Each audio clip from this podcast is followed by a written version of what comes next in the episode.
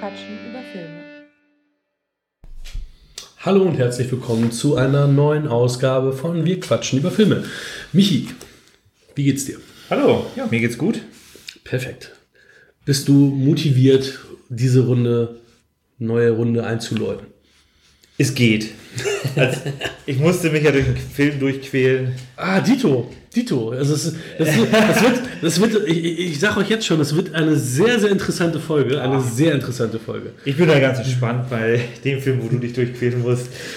Ähm, aber äh, beim ersten Film, das, das ich weiß nicht, ich hab, ich hab, du hast mir gegeben, ich habe mir angeguckt. Äh, ich weiß nicht, ob wir direkt loslegen wollen. Ähm, ich würde noch mal ganz kurz vor, vorweg, ich meine, ihr seht das in der Beschreibung. Ich weiß nicht, ob ihr die Beschreibung gelesen habt oder ob ihr jetzt einfach nur im Auto sitzt, wie auch immer, wo auch immer. Ähm, wir kommen noch mal kurz. Der Film, den Michi jetzt meinte, ist Killers Bodyguard, zu Deutsch Hitman's Bodyguard im Original. ähm, dann, Danke. Dann, dann kommen wir zu Big Trouble in the, heißt das China? Ich glaube ja, ja, ne? Ich kriege es ja. immer durcheinander. Big, ja. Trouble, Big Trouble in Little China, John Carpenter. Ähm, und dann kommen wir zum Hauptfilm Einer flog übers Kuckucksnest. Ähm, ich würde sagen, wir machen Killers Bodyguard in einer schnelleren Fassung, weil ich ja weiß, dass Big Trouble in Little China dir viel bedeutet, dass wir mhm. da ein bisschen mehr Zeit drauf verwenden können, weil Gerne. ja, Killers Bodyguard ja jetzt ja auch nicht der Überfilm ist, über den wir lange reden müssen. Nee, vor allem ich nicht. Ich habe ihn mir angeguckt und ich habe ihn so laufen lassen. Äh, Ryan Reynolds hat ja schon ähm, ja, teilweise Blödsinn gemacht, teilweise wirklich sehr unterhaltsame Kost äh, abgeliefert. Ähm, Gut, deswegen kommen wir jetzt erstmal zum Klappentext. Ja, genau.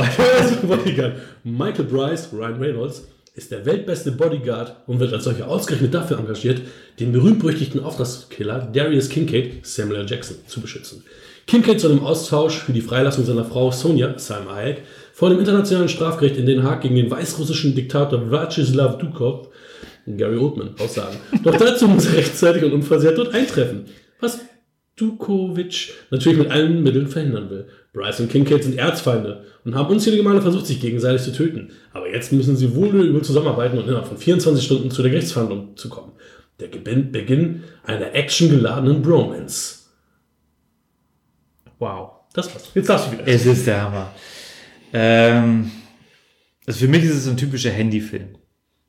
Ich lasse ihn laufen und verliere das Interesse und spiele mit dem Handy rum, gucke ein bisschen, was die Schauspieler noch so gemacht haben. Ähm, es gab unterhaltsame Situationen, aber ich fand die, die, die Story, okay, die Story ist halt äh, recht platt, ist auch egal. Man will ja hier äh, Action, dumpfe Sprüche haben. Ähm, das kriegt man hier auch geliefert. Auf jeden Fall. Es waren auch ein paar Lacher dabei. Also wenn ich jetzt äh, die, die äh, Windschutzscheiben-Szene, äh, da habe ich herzlich gelacht. Sieht man ja auch im Trailer schon so, glaube ich, komplett, ne? Ich habe den Trailer nicht gesehen. Also ja, wenn du das sagst. Geiler Trailer. Ähm, oder wo das, äh, ich glaube, wo die in der Nacht in der Nacht unterwegs sind und das mhm. Auto in die Luft mhm. fliegt. Mhm. Das waren wirklich äh, gute Szenen, lustige Szenen. Für mich passt aber die Chemie zwischen Ryan Reynolds und Samuel L. Jackson hier nicht so richtig.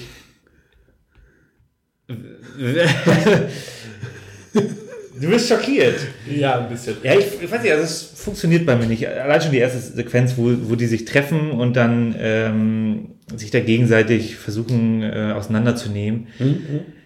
Das, hat, ah, das hat irgendwie nicht so richtig gefunkt. Dagegen fand ich ähm, Selma Hayek, die ja die äh, Frau spielt von Samuel L. Jackson, die fand ich dagegen wirklich schön gezeichnet. Das war eine schöne Figur. Äh, auch der kleine, ähm, also nicht die, ich meine den, Charakter. Ach so. Natürlich. Das hast du für Desperado gesehen in der Mitte. From Dustle Dawn. Oder von Dustle Dawn auch, ja. Desperado spielt hier auch mit, ne? Das ja, natürlich. sogar eine große das, Rolle. Das ist sogar eine richtige Liebesszene, deswegen kam ich darauf mit Figuren. Ja, hab ich ich habe Desperado zweimal, glaube ich, gesehen. Ähm, nee, und fand ich wirklich, äh, die Szenen mit ihr fand ich äh, sehr, sehr nett, weil sie mit ihren ich nenne es mal Sidekick, ist nette, nette, witzige äh, Nebengeschichte, die dort äh, immer wieder aufgezogen wird.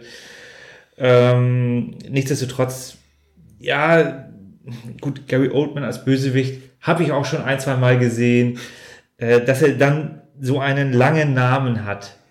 Man hätte ihn auch irgendwie Ivan nennen können. Aber Wladislav Dukovic, das wird auch. Aber ist ja ein Vor- und Nachname. Ja, natürlich. Schwarzenegger. Ja. Die, die haben sich eine Menge Mühe für Details äh, dort, dort ähm, eine Menge Mühe für Details dann, dann äh, gemacht und ist nicht notwendig.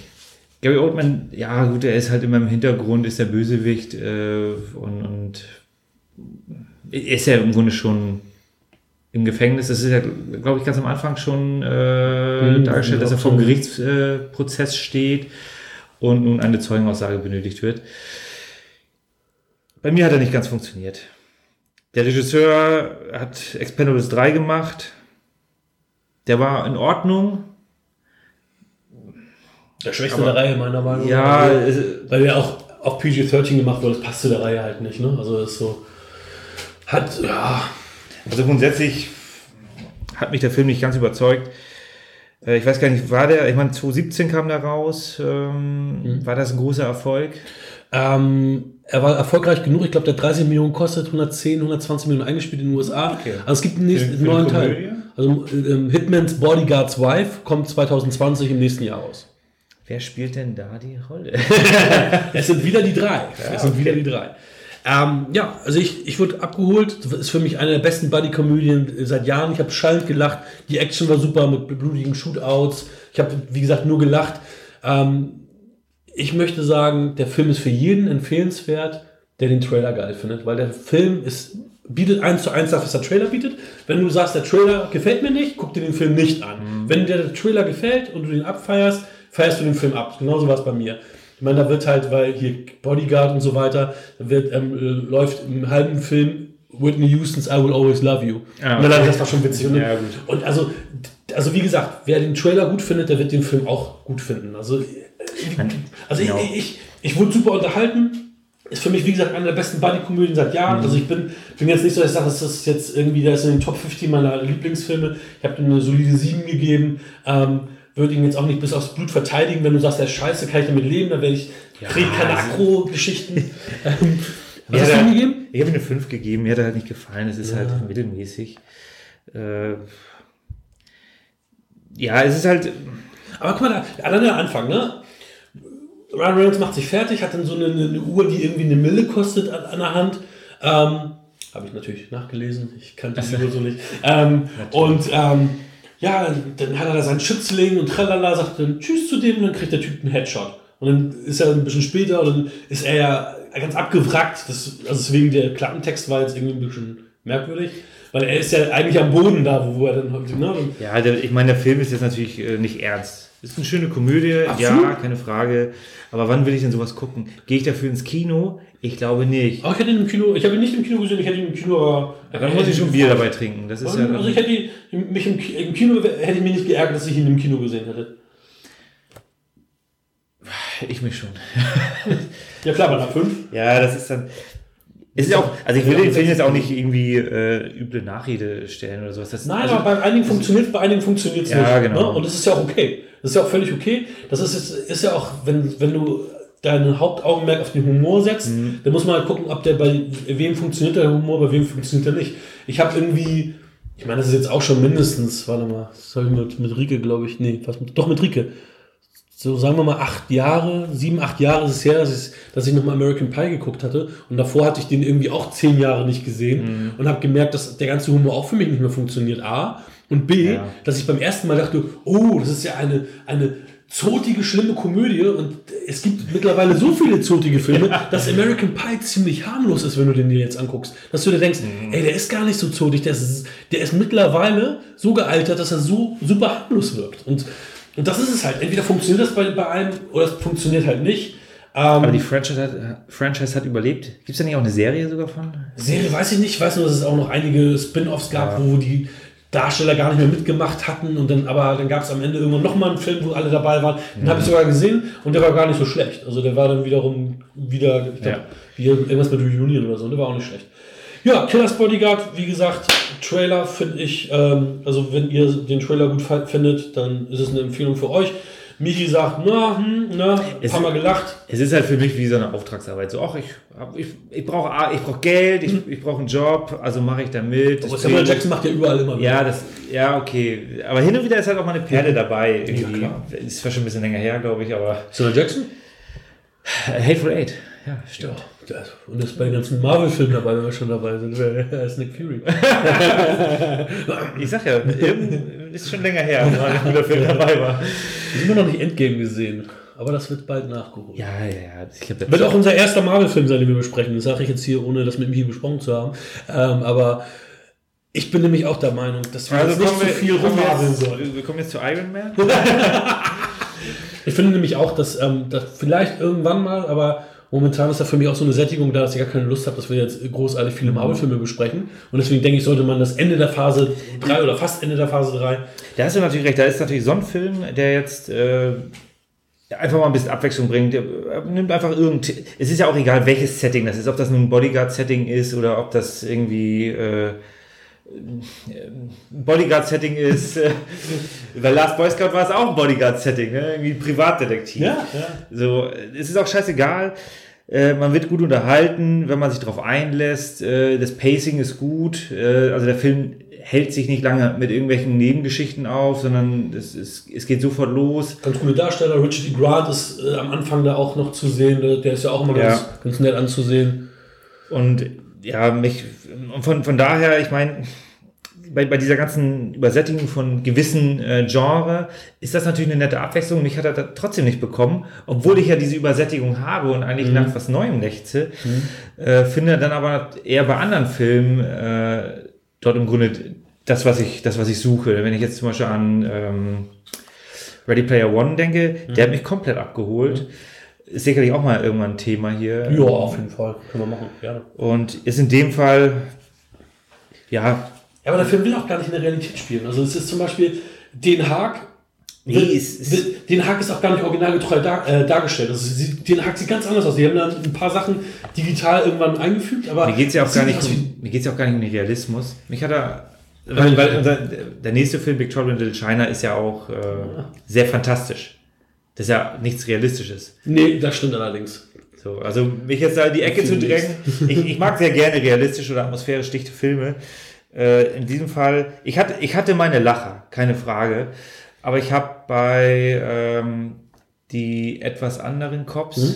da habe ich mehr gelacht, obwohl der harte Längen in der Mitte hatte. Auch mit Samuel Jackson, also in einer kurzen Cameo. Ja, das war wirklich mit, also das war wirklich eine der besten Szene von dem Film. ähm, ja, es, ich, ich kann durchaus verstehen, dass du da deinen Gefallen dran gefunden hast. Ja, dann würde ich sagen, wir haben gesagt, wir wollen schnell den ersten durchziehen. Dann fangen wir an mit deinem. Ja, auch hier, ich lese mal vor, um was es geht. Der Film heißt Big Trouble in Little China. John Carpenter's Big Trouble in Little China, damals war das so üblich bei ihm. Äh, Jack Burton, gespielt von Kurt Russell, ist schon ein starker Typ. Überall riskiert er eine große Lippe, ständig steckt er seine Nase in die unmöglichsten Dinge und wenn es darum geht, zwei hübsche Mädchen in Chinatown aus der Patsche zu helfen, dann ist bei Jack eine Menge Action zu erwarten. Schwarze Magie, Zauberei und eine Armee gnadenloser Kung-Fu-Meister können zwar sehr lästig werden, sind aber lange kein Grund, die Flinte ins Korn zu werfen. Ja, Ja. ist nicht zu viel erzählt. Die Story ist ja auch überschaubar, würde ich sagen. Alles ist für mich, also für mich ist da wirklich alles überschaubar. Ich habe mich hier richtig durchgekriegt, aber richtig durchgequält. Ich habe mich schon lange nicht mehr so durchgequält. eine 80er-Perle. Ja, ich habe den damals, also bei uns waren ja die 80er-Filme in den frühen 90ern äh, angesagt, meistens, ähm, wenn, wo sie im Fernsehen liefen, wo wir, wo wir irgendwie zwischen 8 und 10 waren. Ähm, ich konnte damals schon nichts mit dem anfangen. Ähm, wogegen ich ja hier Sie leben und so weiter da mehr anfangen konnte. Ich habe auch die Fürsten der Dunkelheit relativ früh, aber ich, also nicht so früh, ich glaube, da war ich 14 oder so. Ähm, Wo der halbe Cast mitspielt. ja, also sagen wir mal so, ich habe viel Carpenter auch gesehen und fand Carpenter auch immer geil, aber ich konnte mit Big Trouble immer nichts anfangen. Ich kann immer noch mit Big Trouble nichts anfangen. Ich habe den sogar runtergeratet. Ähm, ich habe den irgendwann mal geratet, ich weiß gar nicht, ich konnte mich nicht erinnern, ihn komplett mal gesehen zu Jetzt haben. noch eine Eins. Habe ihn, hab ihn in, der, in der IMDb aber geratet gehabt. Und ähm, musste mich richtig durchquälen. Ich mag auch, was ich mag, ich stehe total auf Kurt Russell. Kurt Russell fand ich schon immer cool und so weiter. Äh, Kim Cattrall, ne, sieht man auch selten so jung, außer bei Police Academy vielleicht, bei den Filmen, die, die halt gängig sind. Sonst ist sie bei Sex and the City halt. Hat sie, mit, hat sie nur beim ersten mitgespielt? Oder hat Sie glaube ich, nur beim ersten Ja, mitgespielt. Da war sie Love Interest von Steve ja, Guttenberg. ja, ja. Ähm, Danach ging es ja rapide bergab mit der. mit der ganzen Serie, aber das hast du ja bei vielen äh, äh, Sequels ja richtig schlecht wurden. Ähm, ja, also ich weiß nicht, also mich, mich, also wenn ich jetzt schon, wenn ich jetzt schon dabei bin, mache ich dann noch weiter. Äh, Ja, ja, dann, rein. dann haust du dann nachher deine, Yes. dein Positives äh, raus. Also ich fange mal mit dem Positiven an. Ähm, Er geht nur 99 Minuten. ja, man, wir haben es ja in den Seminaren immer gelernt, ne, dass du erstmal mit dem Positiven und dann erst mit dem Negativen kommst. ja, du kannst mich nicht verletzen. Ähm, also, was, was mir echt gefallen hat, was ich gut finde, was kaum ein Film macht, ist, dass der Hauptdarsteller eigentlich so eine Art Sidekick ist. Weil er ist eigentlich derjenige, der ja gar nicht der Typ Ja, ja. ist, sondern sein Kollege, Kumpel.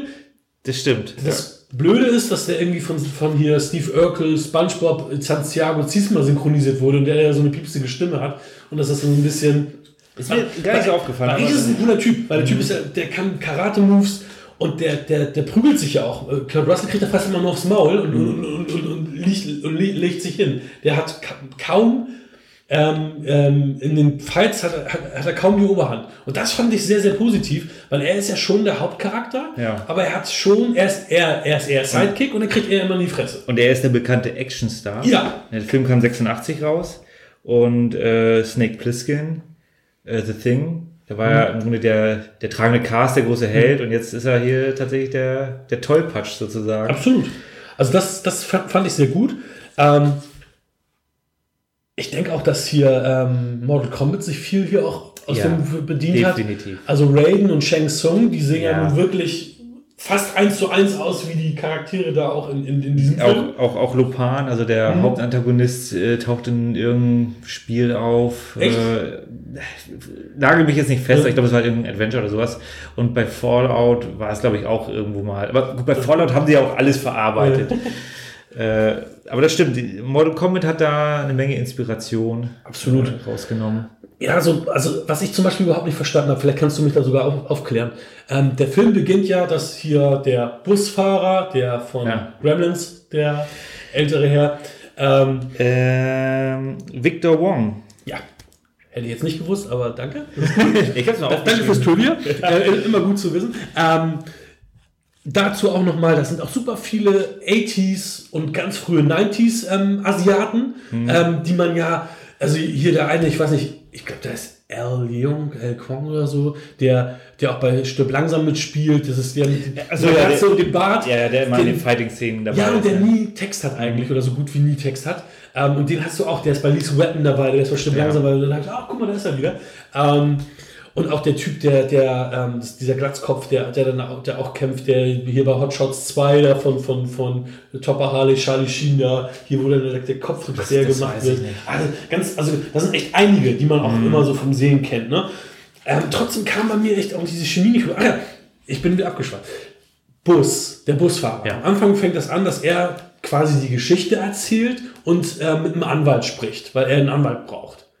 So, Ich hätte das eher ist gedacht, das ist einer vom FBI oder irgend sowas, hätte ich gedacht. Ich habe ich hab das so verstanden, dass, es, dass er mit dem Anwalt spricht. Ah, also okay. es- er, er braucht einen Anwalt. So habe ich es jetzt äh, Das ist aber auch trivial, ne, was da jetzt. Ja, aber da ist die Frage, das wird nie wieder aufgegriffen. Das ist, Nee. es, fängt, es fängt am Anfang an, er erzählt quasi die Geschichte, aber Ja. es endet gar nicht so. Deswegen war ich dann total verwirrt, dass ich gedacht habe, okay, warum haben sie das Entree gewählt, wenn das da gar nicht im Verlauf, also er hat ja dann eigentlich den Film gar nicht erzählt. Es wirkt aber zuerst so, dass er als er diese Story erzählt. Und das habe ich irgendwie nicht ganz verstanden. Was, Na gut, er ist nicht dabei. Meinst du das? Weil, Nee, nee, nee, das, weil am Ende.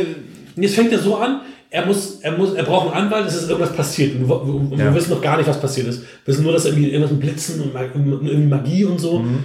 Ja, aber und dann wird das ja so, er erzählt jetzt was, aber da wird nie wieder darauf Bezug genommen. Ist jetzt auch nicht der Grund, dass ich sagte, der gefällt mir jetzt nicht. Ne? Also das ist nicht der Grund, aber das, das hat mich ein bisschen verwirrt. Mhm. Ähm, dann hat mich auch verwirrt, also ich mag ja Fantasy, aber das war mir too much. In der Anfangsszene übrigens der eine, der, der Anwalt, nämlich dieser Anwalt, der hat bei äh, Akte X die in der ersten Staffel die tiefe Stimme gespielt. Weißt du, Stimmt, Jerry. Was, Ja. Jerry Harden? Das war Jerry Harden. Ja. Stimmt, stimmt. Ja, Stimmt, du hast recht. du hast recht. Mit dem. Namen. Ja, genau, den meine ich. Ja, prüf das nochmal. ähm, nee, ähm, da waren wir zu fantastische Wesen. Ich gucke jetzt hier auch, du hast ja hier auch äh, äh, ein Poster davon an der Wand hängen, hier bei diesen Metal-Displays. Ähm, keine Schleichwerbung. Ähm, wir kriegen wirklich kein Geld von denen. Ähm, da ist dieses eine Monsterwesen drauf und dieses fliegende Gehirn da, was seine Augen sind. Und das, sind so Sachen, wo ich so denke, wozu, wo- warum? Das, da, damit konnte ich vielleicht noch leben, aber dass dieser Yeti-mäßige oder Bigfoot-mäßige Monster da auch noch dabei ist, was hat das damit auf sich? Und das war mir auch zu konfus und weiß ich nicht. Ich meine, vielleicht war Es, es ist halt so ein bisschen wie, äh,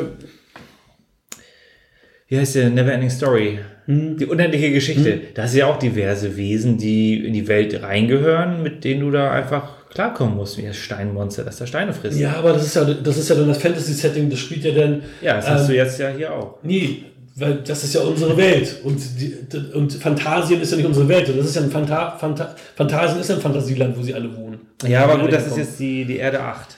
ja, ja, genau, es kann vielleicht ist es wirklich eine Parallelwelt, man weiß es immer nicht, klar. Ähm, aber ich konnte echt nicht viel damit anfangen. Ich würde ihn auch nie in meine Sammlung aufnehmen und ich würde ihn auch nicht wieder gucken. Also es ist wirklich so, dass ich sage, ich habe den äh, von einer 6 auf eine 5 runtergeratet, weil, weil ich echt gesagt habe, warum habe ich dem eigentlich damals eine 6 gegeben? Ich weiß es nicht mehr. Ähm, Was hast du das denn gemacht? Gestern standen da noch drei Sterne. habe ich? Nee, Ja, nee. das- äh, müssen, äh, Letterbox jetzt ja, ja, da müssten noch Nee, drei Sterne. Aber da musst du Nee, nochmal ich habe da zwei, ich habe zweieinhalb gemacht. Äh, bin ich re relativ sicher. Ähm, ja, also ich weiß es nicht. Also wie gesagt, die, da sind auch viele gute Darsteller, auch Darsteller, die ich mag. Und hier, ne, hier dieser Shang Tsung-Typ, das ist ja auch hier Hannibal Shu aus äh, Blade Runner. James Hong, glaube ich, war das.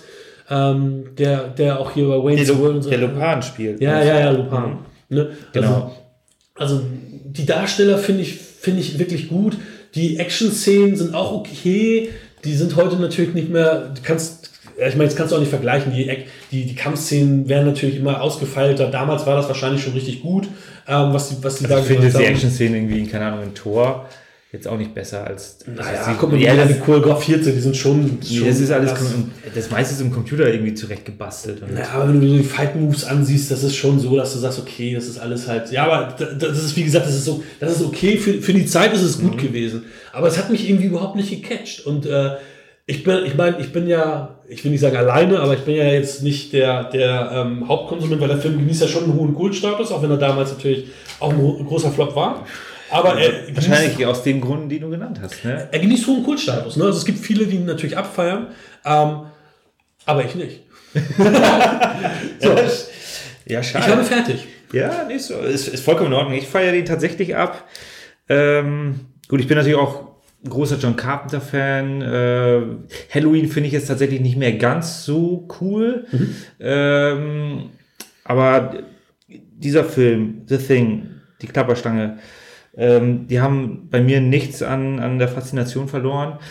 Ich sehe es, also ich habe ihn mir jetzt auch nochmal angeguckt und dachte auch so, ja, ist ein bisschen angestaubt an der einen oder anderen Stelle. Die Dialoge sind vielleicht auch ein bisschen, bisschen äh, stumpf an, an der einen oder anderen Stelle. Aber das ist mir tatsächlich egal, weil ich, ich kann mit dieser Welt was anfangen. Also mich, mich zieht die Welt hinein. Ich mache mir da auch tatsächlich gar keine Gedanken, ist das realistisch, ist das unrealistisch, sondern für mich ist das einfach alles eine, schön stimmig. Äh, die einzelnen äh, Set-Pieces finde ich äh, wirklich toll gelungen die Sequenz, wo die mit dem LKW in diese kleine Zwischenstraße äh, fahren und dann der, der große Kampf da zwischen den beiden Parteien da losbricht. Ähm, das fand ich wirklich toll gemacht. Also es ist, ähm, manchmal mag ich es, also das, das Ganze spielt ja in einer relativ kleinen Welt.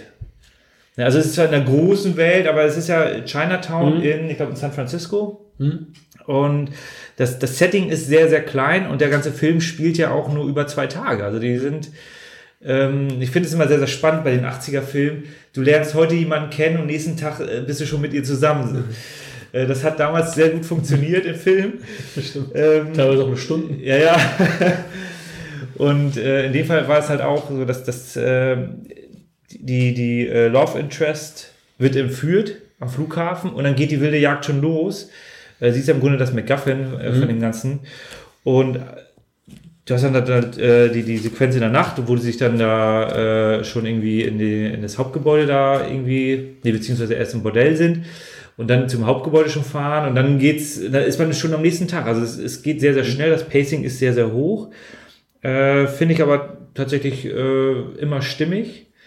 Und auch mit diesen Fabelmonstern, die, die tauchen halt, also dieses komische äh, Yeti-Monster, was, was da rummarschiert, das ist, das taucht mal auf und dann ist es wieder weg. Das hat jetzt eben keinen größeren Sinn. Gebe ich dir recht. Das wird nicht aufgeklärt. Am Ende, Spoiler, ist es noch da. Genau, Das man wollte wahrscheinlich damals schon einen zweiten Teil machen. ähm, war aber finanziell tatsächlich ein großer Flop und hat auch John Carpenter dazu bewegt, äh, mit den großen Filmstudios nicht zusammenzuarbeiten, weil die anscheinend dort äh, viel reingesprochen haben in, äh, in der Produktion. Ähm, nichtsdestotrotz finde ich ihn sehr, sehr gut.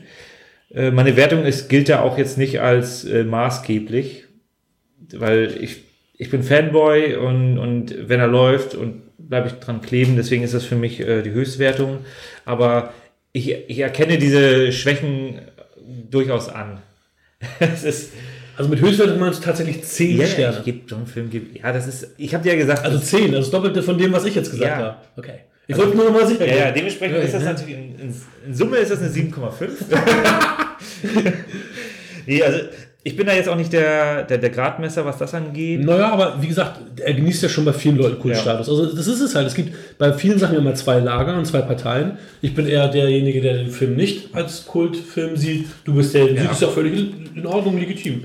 Also wenn ich den jetzt realistisch bewerten müsste, ähm, da würde ich ihm schon eine 8 geben. Also mir ist schon klar, dass er eigentlich von der Qualität her, es ist eher in Anführungsstrichen eine kleinere Produktion, es ist kein Blockbuster-Film. Äh, dafür ist er relativ gut gelungen.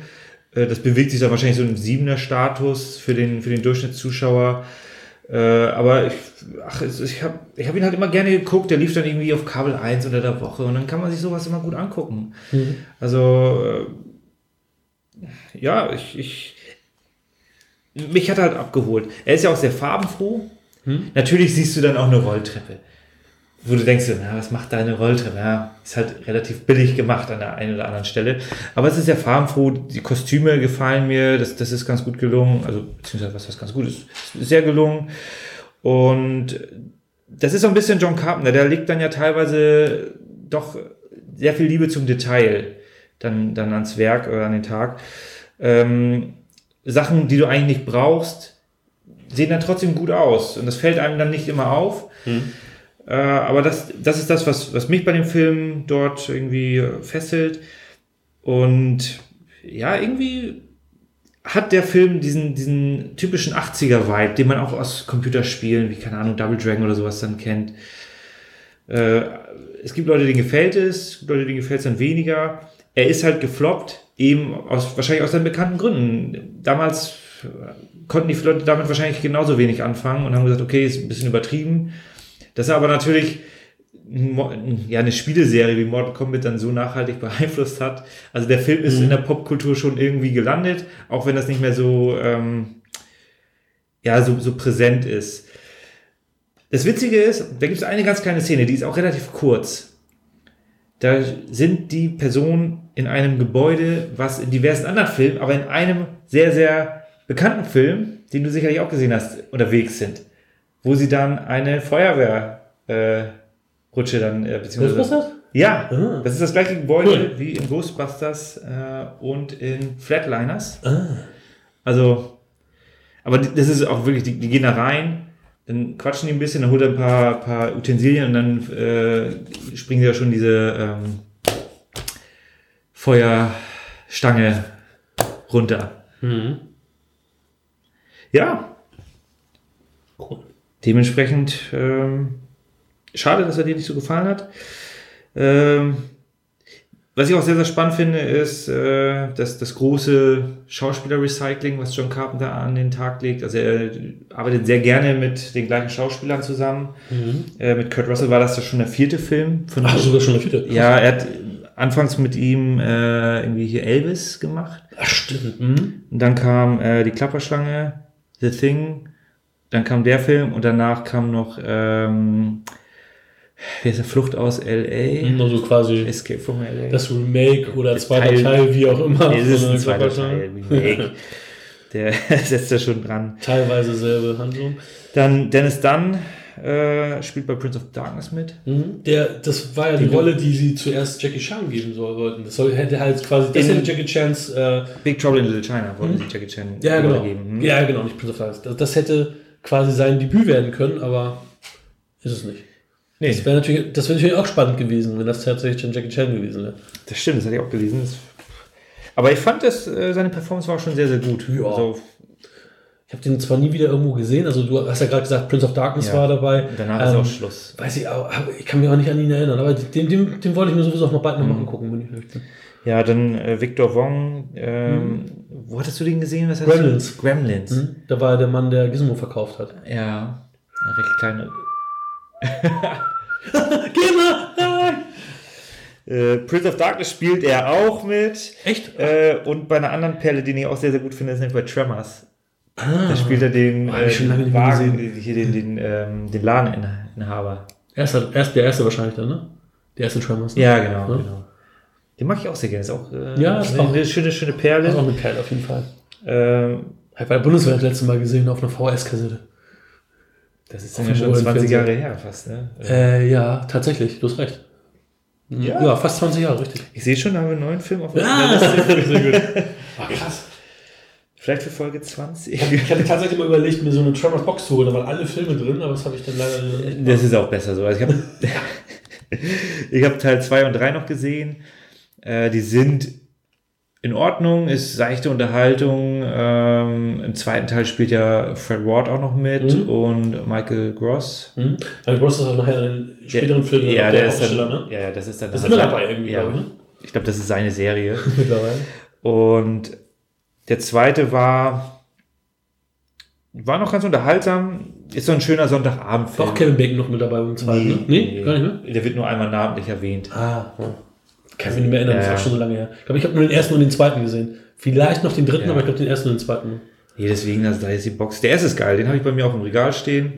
Ähm, kann man sich gut angucken. Der, der Film nimmt sich auch noch ernst. das, weil, was die anderen Filme dann leider nicht mehr so machen. Und das, das macht dann schon eine Menge aus, wenn es dann auch ein bisschen trashig ist. Aber wenn der Film sich ernst nimmt, dann äh, ja, entsteht dann noch ein bisschen eine andere Atmosphäre.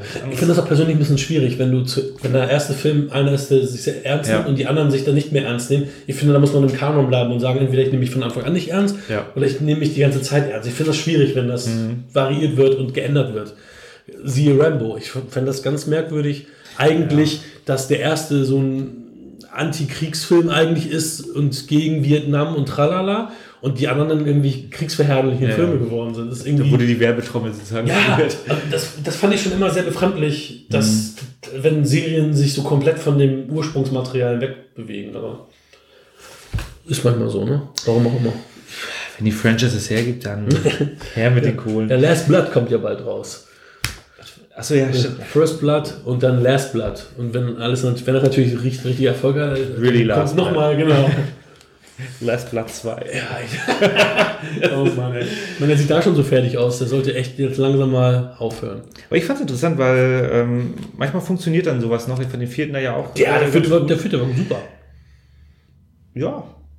Es wird ja auch Big Trouble in Little China, da soll es ja eventuell auch einen zweiten Teil geben. Echt? Ähm, also beziehungsweise, ich weiß nicht, ob die das nicht dann doch verwerfen, aber The Rock ist da im Gespräch und Okay. der hat einige Händchen für, um, um wirklich Marken nach vorne zu pushen. Aber hier würde ich es wirklich schade finden. Für mich ist das äh, schönes Werk. Ja, und das würde auch das ad absurdum Film, was ich ja sagte, dieses, dass er eigentlich kein Held war, weil The Rock würde niemals irgendwie so ein Goofy-Typ sein, sondern das, stimmt, ja. würde er nicht machen. Ich habe auch gerade gelesen, die haben, ähm, also das war ganz blöd, ich habe gelesen, dass Jason Statham, The Rock und Vin Diesel sich vertraglich haben festlegen lassen für die Fast and the Furious Filme, dass die keinen Kampf verlieren, damit ihr Image nicht leidet und so. Mussten Sie das unterschreiben? Nee, nee, die wollten das, also die, die haben sich diese Klausel im Vertrag reinschreiben lassen, wegen ja ich verliere keinen Kampf. Ja, das ist ein bisschen wie Marvel, da fehlt dann die Fallhöhe. Ne? Ja. Keiner das ist- stirbt. Und das ist auch Bullshit. Ich meine, du kannst nicht immer gewinnen. Ne? Und es ist auch eher mal ganz cool, wenn du auf dem Boden liegst, aufstehst Ja. und weitermachst, anstatt immer zu sagen, ich bin der Übermenschliche, der immer gewinnt. Ja. Ja. Sehr schön, sehr schön. Gut. Ich glaube, es wurde alles gesagt. Meine Empfehlung, guckt euch das mal an, wenn ihr einen schönen 80er-Vibe haben wollt. Erwartet aber nicht zu viel. Um Um mich dann noch Ja. mit einzubinden. Ja. Vielen Dank dafür. dich zu vorzuwarnen. Nun gut. Kommen wir zu unserem Hauptfilm. Unser Hauptfilm ist einer von drei Filmen, der es geschafft hat, die Big Five Oscars abzuräumen. Der letzte davon ist hier ähm, Schweigen der Lämmer gewesen, der, welcher ja auch schon relativ äh, alt ist, also lange her ist. Und der erste? Der erste war 1937. 35?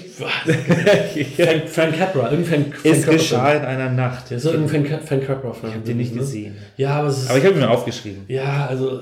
Ja, ich, da, habe ich auch gedacht, ach komm. Also drei Filme, die die Big Five geschafft haben. Ja, Was Hammer. sind die Big Five Oscars? Bester Film, bester Hauptdarsteller, bester Neben, äh, nee, bester Hauptdarsteller, beste Hauptdarstellerin, äh, bestes Drehbuch und beste Regie. Genau. Und ähm, ja, ist ein Film, den ich das erste Mal in meinen Jugendjahren tatsächlich auch gesehen habe. Das war ähm, entweder war meine Schwester gerade geboren oder also ich muss so sagen wir mal um die 16, 17 gewesen sein.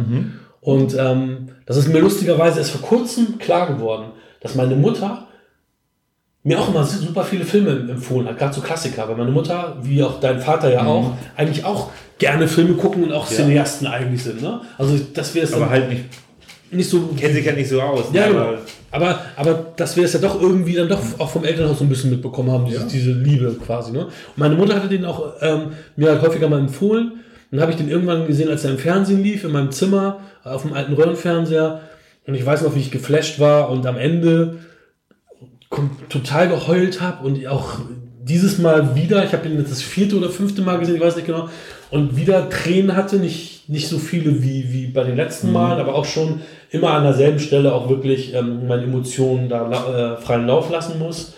Ähm, ja, wir reden über einer Flug aufs Kuckucksnest von Milos Forman, der ja auch vor nicht allzu langer Zeit verstorben ist. Ähm, Hauptrolle Jack Nicholson, Louis Fletcher, die auch bei Star Trek Deep Space Nine Kai Wynn gespielt hat, auch eine ähnlich biestige Rolle. Ähm, Regie sage ich schon, habe ich ja eben gesagt. Ja, produziert von Michael Douglas, der die Rechte von seinem Vater übernommen hatte, Kirk Douglas, der ganz lange auch die Rolle spielen wollte, aber irgendwann gemerkt hat, oh, ich bin zu alt dafür. Und ähm, die Rolle auch am Theater gespielt hat, okay. bevor es den Film gab. Gab es das länger, gab es eine längere Zeit das auch im Theater und hat Kurt Russell tatsächlich den McMurphy gespielt. Äh, Kirk Douglas. Kirk Ich Douglas. hab Kurt Russell Ja, gesagt. ja. Das ist Kirk. Auch, auch rausschneiden. Nein, Oh, das ist da drin. Oh nein. Ja, Michi ist der Cutter, da kann ich nichts machen. Ähm, ja, Das wird aber rausgestellt.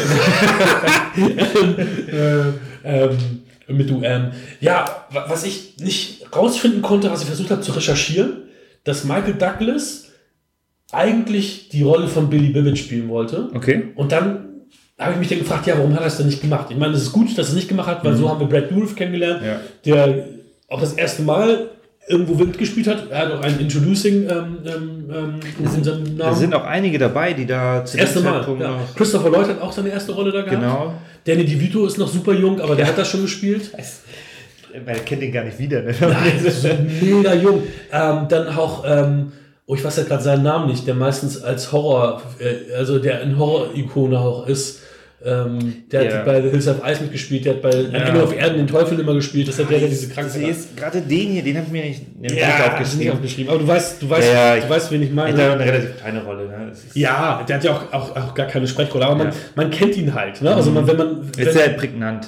ja, ganz genau. Also der, der hat ja auch, ja, wie gesagt, dann ja auch eine kleine. Ähm, Michael Berryman, natürlich. Michael Berryman. Es ist Michael Berryman, den, den ich mir meine. Scatman Crothers, der auch ähm, in Shining äh, mitgespielt hat, ist der, ist der Typ am Ende, der quasi die reinlässt auf, a- auf eine Party. Ähm, hat ja auch eine super wichtige Rolle in, in, in The Shining gehabt. Ähm, der Häuptling Will Sampson, auch erste Rolle, der war eigentlich ein Park Ranger und wurde halt ausgewählt, ähm, weil er halt so groß war. Die haben keinen Ja. Indianer gefunden, der so groß war, oder einen indianischstämmigen Schauspieler und haben zuerst, wollten zuerst aufgeben und sagen, okay, dann machen wir das irgendwie anders. Und dann wurde der empfohlen und der ist halt sehr groß und Ja. imposant und dann ähm, konnten sie dann konnten sie entsprechend dann doch ähm, ja, weitermachen. Ja, Ich lese mal den Klappentext vor.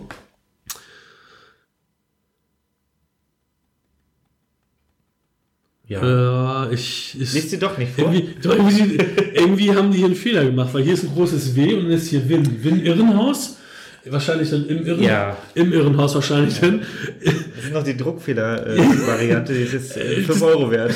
Deswegen habe ich gerade so drauf gestartet, denke so, ey, das kommt irgendwie nicht richtig hin. Im Irrenhaus ist es allemal besser als der Knast, findet der hartgesottene Draufgänger McMurphy. Vor Gericht gibt er sich als unzurechnungsfähig aus und lässt sich in eine staatliche Nervenheilanstalt äh, einweisen. Doch was dort erwartet, was ihn dort erwartet, Entschuldigung, hätte er sich niemals träumen lassen. Eine boshafte Stationsschwester führt ein brutales, menschenverachtendes Regiment, Regiment und die hilflosen Patienten vegetieren in Angst und Verzweiflung vor sich hin. Wer sich nicht anpasst, wird ohne Gnade mit Elektroschocks gefügig gemacht.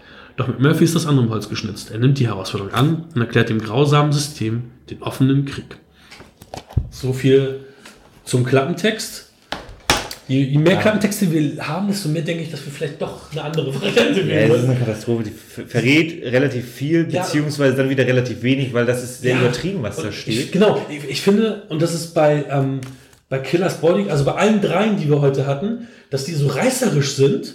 Ja. Und irgendwie. Du sollst ja auch kaufen. Ja, aber auch irgendwie nicht so cool. Also, vielleicht sollten wir das erstmal weitermachen, bis uns was Besseres einfällt. Ihr könnt gerne auch in den Kommentaren vielleicht irgendwas ist, dazu. Es, wir machen natürlich hier keine Spoilerwarnung, denn jeder kann diesen Klappentext lesen. Er muss ja nur in ein äh, Fachgeschäft gehen und sich da. Absolut.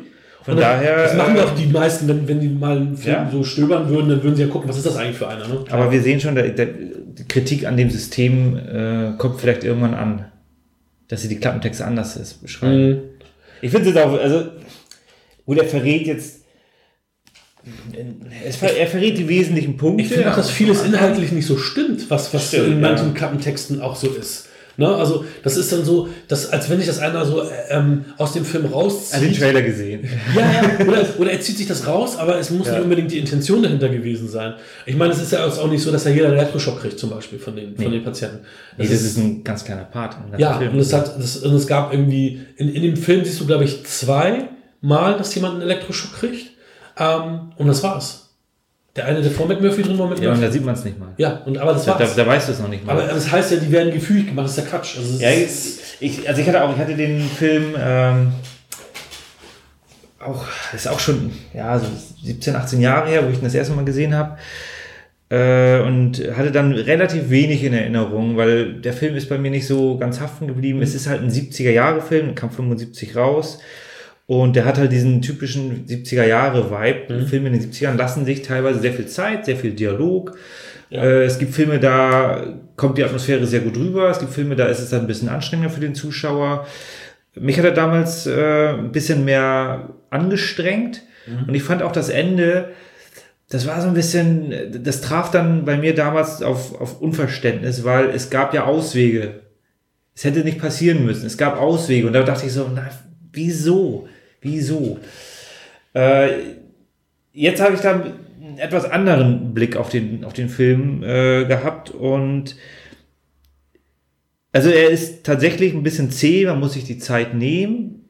Also der, er geht 133 Minuten, mhm. aber für mich wirken die 133 Minuten eher wie 160 ähm, Minuten, okay. weil wenn die draußen da auf dem Basketballplatz äh, rumeiern und so weiter, die nehmen sich da schon sehr viel Zeit. So, und, und, und das mag einigen gefallen. Das, bei mir hat es äh, in Summe schon funktioniert.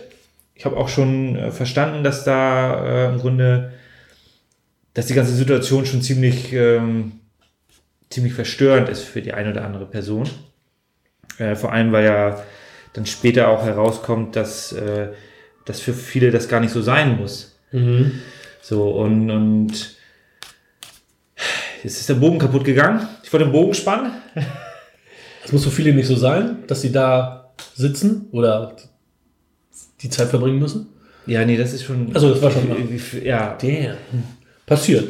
Aber nicht Passiert dem Besten. Ja, es ist aber in Summe schon, schon ein recht guter, imposanter Film, auch gute schauspielerische Leistungen. Ähm, ja. Was total witzig ist, ist, dass ähm, Stephen King mochte den Shining-Film nicht. Mhm. Jack Nicholson in der Hauptrolle. Ja. Ken Kesey, oder wie auch immer er ausgesprochen wird, mochte den Film auch nicht. Auch Hauptrolle Jack Nicholson. Weil das ja auch eine Romanverfilmung Mhm. ist. Ich habe den Roman tatsächlich gelesen. Ich habe mir das Buch mal in so einem Bücherwurm oder wie das heißt, wo man ähm, gebrauchte Bücher kaufen kann. Ja. In der Schule damals noch. Tatsächlich, ähm, ähm, deswegen, ich muss 16 oder 17 gewesen, als ich ihn gesehen habe. Und dann habe ich dann halt, nee, 15 oder 16 muss ich gewesen sein. Weil das, das war noch in der in 10. Klasse, war das. Und, genau, in der 10. Klasse. Und ähm, war total irritiert. Weil das Buch wird aus der Sicht des Ich, aus der Ich-Perspektive des Indianers erzählt. Okay. Und das Buch hat ganz viele linke politische Züge.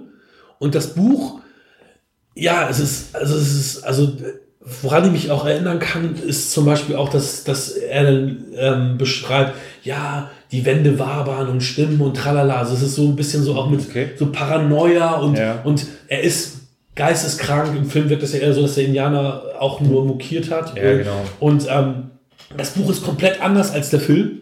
Also Da kann, da kann ich es natürlich verstehen, dass du dann als, äh, als Buchautor dann das. Du, du willst ja irgendeine Message abgeben, du schreibst äh, die Ja, die haben, Geschichte. die haben sein Ding halt nur in Grundzügen übernommen, aber es Ja. ist nicht seine Geschichte im Endeffekt. Ne? Ja, genau. Ähm, für mich funktioniert, wie gesagt, der Film sehr gut. Ist einer, meiner Meinung nach, einer der 40 besten Filme, die es gibt.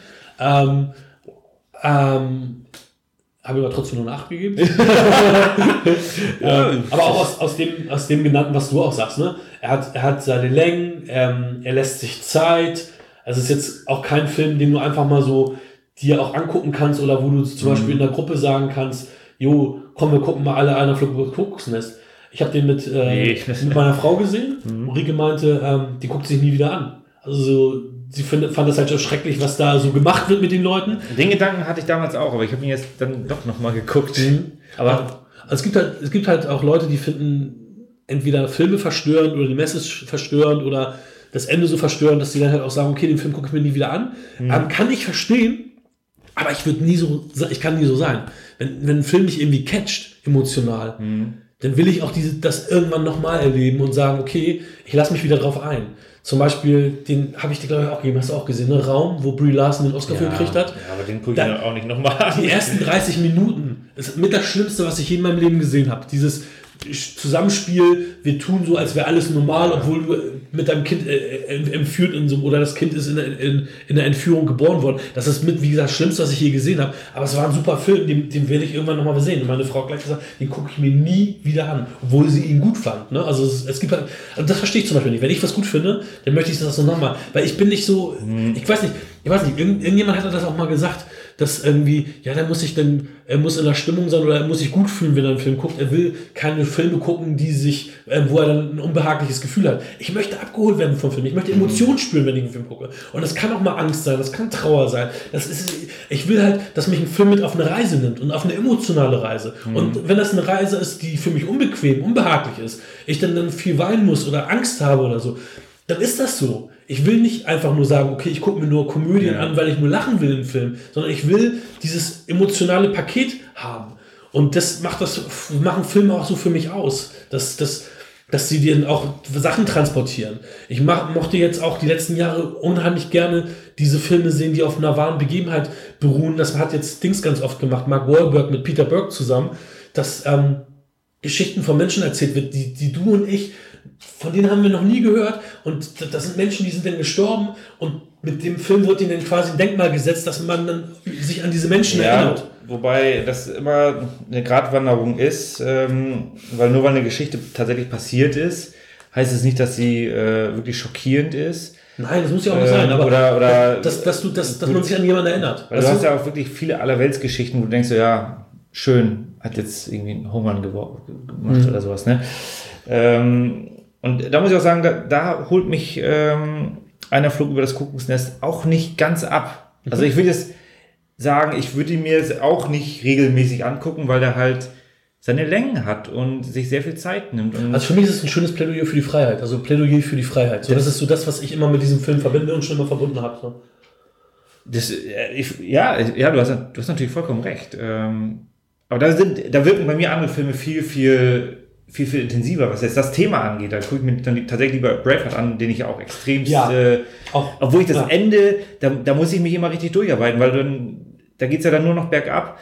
Und hier ähm, finde ich, also was, was ich schön finde, ist, das ist, also dieses, diese, diese, dieser Terror, der jetzt auf dem Klappentext auch steht, oder wie, wie man den Film im Grunde kennengelernt hat, wenn man ihn noch nicht gesehen hat, wenn man jetzt irgendwie von dem Film erzählt, äh, das finde ich, das ist gar nicht so extrem, sondern Ja. der Film ist relativ positiv dargestellt, äh, weil die, die sind ja auf dem Basketballplatz und können sich da halt auch bewegen und, und, und ihre Sachen machen. Und die werden ja nicht die ganze Zeit irgendwie äh, fertig gemacht, auch von der. Ja, Schwester Ratchet macht jetzt, ist auch nicht irgendwie die ganze Zeit so oberböse, Nee, sondern genau. sie, sie sagt ja und macht Dinge. Sie hat halt ihre Regeln in, Genau. in einigen Bereichen. Genau, wir müssen unsere Regeln anhalten und die Allgemeinheit würde verwirren, wenn wir das und das Ja. machen. Ähm, es ist ja alles eher so ein bisschen latent und nicht so Das, also Bad Guy-mäßig aufgebaut. Ne? von, von daher ist das alles immer noch recht nachvollziehbar. Auch ihr Handeln ist komplett nachvollziehbar. Ja, ja. So Weil das Ende ist natürlich dann äh, sehr, sehr schockierend. Also im Grunde das gesamte Paket, das Ende, weil dann fällt im Grunde das Kartenhaus zusammen, wo man dann auch sagt, puh, da wurden jetzt Fehler gemacht und, und Also ein, also so ein minimalen Viertelspoiler würde ich setzen, weil ich möchte von dir wissen, was, was, was du dazu meinst, das möchte ich gerne mit dir erörtern. Die, ähm, die Szene, wo, wo, wo er sie so krass wirkt. Ich bin der Meinung, er hätte sie umgebracht, wenn man ihn, wenn man ihn nicht von ihr runtergenommen hätte. Was, was Ja. meinst du, ne? Also der hätte sie, der hätte sie auf jeden Fall kalt gemacht, ne? ja, ich, das ist auch eine, eine, eine sehr, sehr intensive Szene, weil er hat ja die Chance gehabt, Zweimal sogar er hatte, zu gehen. das Fenster war auf. Ja, Und trotzdem bleibt er, weil ihm die Menschen wichtig Ja, äh, gewesen ganz sind. genau, ganz genau. Und da ist es halt mit ihm durchgegangen, weil dann halt das passiert ist. Äh, ich weiß auch gar nicht, also das war sehr intensiv. Also es, das war auch krass gespielt. ja, also, ich weiß gar nicht, wie, wie hart er da wirklich zugedrückt hat. ja, das war krass gespielt. Das war wirklich Also es war schon, schon sehr, sehr intensiv. Ähm, nichtsdestotrotz, also ich, er hat die Big Five gewonnen. Er hat neun Oscar-Nominierungen gehabt, aber nur fünf gewonnen, sozusagen, in Anführungsstrichen. Aber dann die fünf. Bull hatte auch eine Oscar-Nominierung. Seine Genau. einzige auch. Ja, finde ich schon. Schlangenzunge hätte er. Nein. Hätte man vielleicht. Oder als Chuckys Stimme? Nein. Nie. Äh, äh, bei Dune war er auch dabei. Aber Der, da er ist der er- Arzt in Deadwood. Da ist er der Arzt. Ja, aber dafür gibt es keine Oscar-Nominierung. Nee, aber Emmy. Ja. der hatte wahrscheinlich auf dem Kopf. Der hat Golden, Golden Globe hat er ja gewonnen für irgendwas. Ich glaube sogar für den Film hier. Ja? Ich glaube für den Film hat er den Golden Globe gewonnen. Behaupte ich jetzt mal. Ich hatte irgend sowas gelesen. Vorstoß nach. Ähm, nee, aber ich fand, die, die Performance von Jack Nicholson war schon sehr, sehr stark, ja. Es ist aber immer die Frage, in welchem Jahr ist man denn dabei? Und wir sind 75, das heißt also Oscar-Verleihung 76. Und ich hätte tatsächlich dort ähm, El Pacino den Oscar gegeben für Hundstage. Hat ach, okay, das war das war im gleichen Jahr. Und das, da siehst du mal. Du hast wie- recht, Golden Globe übrigens. Da siehst du mal, Dankeschön. Aber da siehst du mal, wie, wie dicht beieinander manchmal so, weil die, Performance von El Pacino war natürlich auch wahnsinnig gut. Und du Hundstage hast, war auch gut, definitiv. Aber ich, ich also lustigerweise, ich, würd's- ich, ich finde es genau richtig mit Jack Nicholson. Wobei man natürlich darüber streiten kann, weil im Endeffekt spielt Jack Nicholson meistens auch dieselbe Rolle. Auch so über, über aber zu dem Zeitpunkt halt das erste Mal. Oder Ja, da, da kannte man ihn noch nicht so. Wenige Male, ja, ja. Nee, er war auch schon, da war schon Star. Also er war schon da der einzige große Name in, in, in, in dem Cast. Ja gut, ja, aber es braucht natürlich zehn Filme, bis man weiß, okay, der spielt ja wirklich zehnmal das gleiche. Ja, richtig. Wobei, ich meine, wer beschwert sich über Clint Eastwood? Clint Eastwood spielt immer das Gleiche. Der ist nie, er ist immer der wortkarge, coole Typ, immer. Aber er macht's gut. Ja, das ist, äh, was, was, ja. Ja, ist deswegen. Perfektionist. Es ist, ist auch in Ordnung. Also, weißt du, li lieber, lieber immer, gu immer gut dasselbe, als wenn du Ja. dann irgendwie sowas wie Bruce Willis machst, wo du jetzt auch nicht weißt, was. Ne? Aber ich Also- fand halt, es ist halt, ich, ich hätte da tatsächlich, ich habe da El Pacino für mich persönlich, ich habe die beiden, ich war natürlich zu dem Zeitpunkt, habe ich die nicht gesehen, ich habe die dann erst äh, im Nachhinein gesehen, ich habe Hundstage auch erst vor ein paar Jahren gesehen. Okay. Äh, aber ich fand natürlich die Performance von, von El Pacino dahingehend dann noch einen Zacken intensiver, äh, was wahrscheinlich dann mit den leicht komödiantischen Anreizen hier bei, bei einer Flug über das Kuckucksnest zusammenhängt, weil das ist ja dann doch ein bisschen überzeichnet in einigen Bereichen, was dann aber auch dort genau reinpasst, weil man ist halt in der Irrenanstalt. Ähm, ja, deswegen, ich bin da jetzt nicht er hat halt geschafft, die, fünf, die, die großen fünf zu holen. Es haben halt drei Filme jetzt geschafft. Ja, Wahnsinn, ne? Äh, und man muss aber auch sagen, Schweigender Dämmer, das ist eigentlich auch lächerlich, dass der das bekommen hat, weil, ähm, äh, wie heißt der Typ? Anthony Hopkins. Der hat nur eine Nebenrolle gehabt. Ja, das stimmt. Ja, lässt sich schon mal streiten. Dann ist, es- Da lässt sich auf jeden Fall drüber schreiben. Ich dann, hab, dann ist es bei einer Flug über das Kuckucksnest doch ein bisschen besser aufgehoben. Äh, ich habe dem Film eine 7 gegeben. Also ein sehr guter Film. hm? Aber, also, wer mal durch die Dekaden des Films durchgehen möchte, man möchte 80er-Filme sehen, man will 90er-Filme sehen, man will aber auch 70er-Filme sehen, dann gehört dieser Film definitiv dazu, Auf jeden Fall. äh, weil die 70er haben doch einen anderen Vibe als andere Jahrzehnte und äh, der spiegelt das sehr, sehr gut wider. Mir persönlich gefallen andere Filme aus den 70ern aber viel, viel besser, aber da geht es dann teilweise auch schon, weil die wahrscheinlich auch ein bisschen in den 80er-Vibe reingehen oder halt dann noch Nimm mal einen, einen als Beispiel. Nur. Krieg der Sterne. Ah! Alien. Wir sind bei den 70ern rausgekommen. Ja, aber ich finde Science Fiction, das ist ja wieder was anderes, weil das spielt ja eigentlich in der Zukunft und das ist, also, da ist, ich meine, klar, du siehst bei beiden den, den, den, Naja, den aber- 70s Vibe, wobei Krieg der Sterne heute mit den ganzen modernen Spezialeffekten, der ganzen Neu äh, Restauration, Restauration oder wie, wie oder Neuauflagen, ist auch nicht mehr so. ist es nicht mehr so richtig 70. Also finde ich, ich meine, klar, die Frisuren haben immer noch den 70s Vibe, gerade bei, bei Krieg der Sterne. Und Alien ja auch, aber ah, für mich ist das nicht so, so typische 70er Geschichten, weil das nicht direkt in den 70ern angesiedelt ist, weißt du? Ah, noch ein paar lustige, was heißt lustige? Ja, oh, jetzt, jetzt, jetzt, jetzt kriege ich richtig in die Fresse. Ähm, weil, was natürlich nicht lustig ist, aber so zwei, ich habe noch so zwei Anekdoten, die ich noch gerne loswerden würde.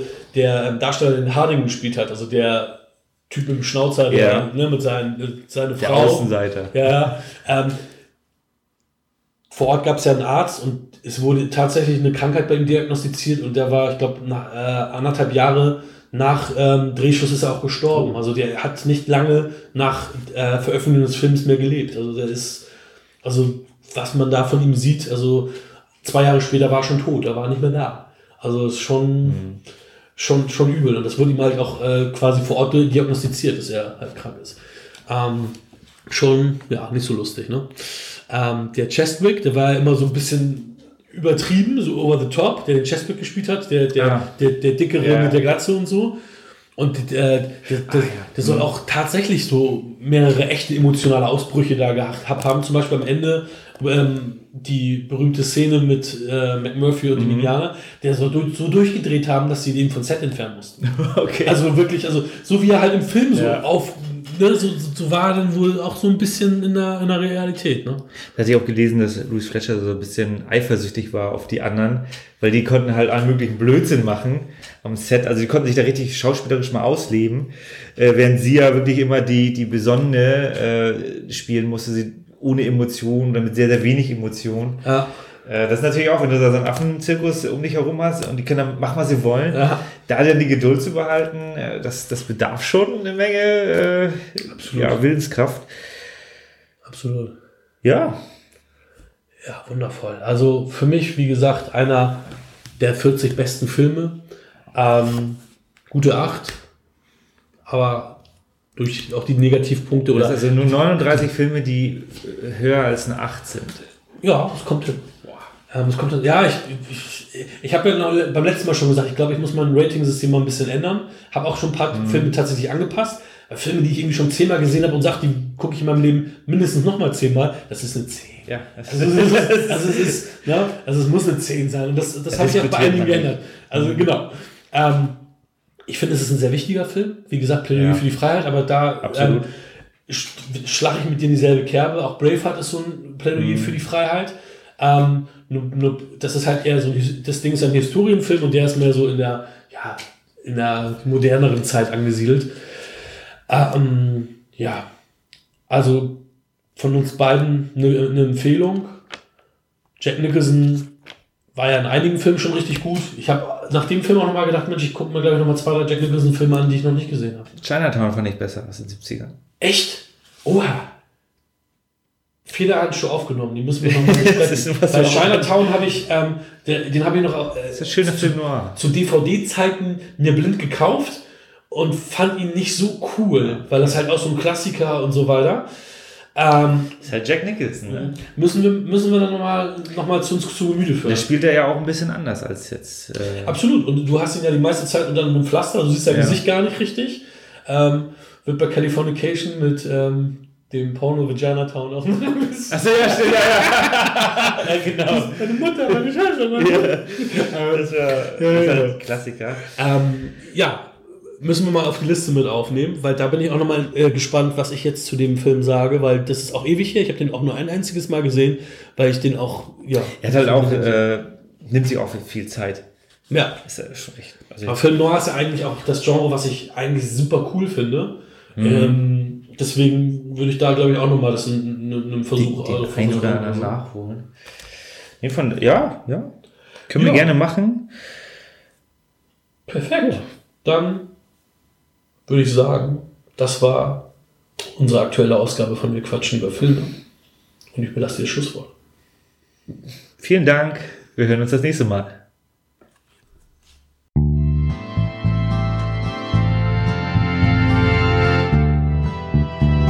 Das war Wir quatschen über Filme.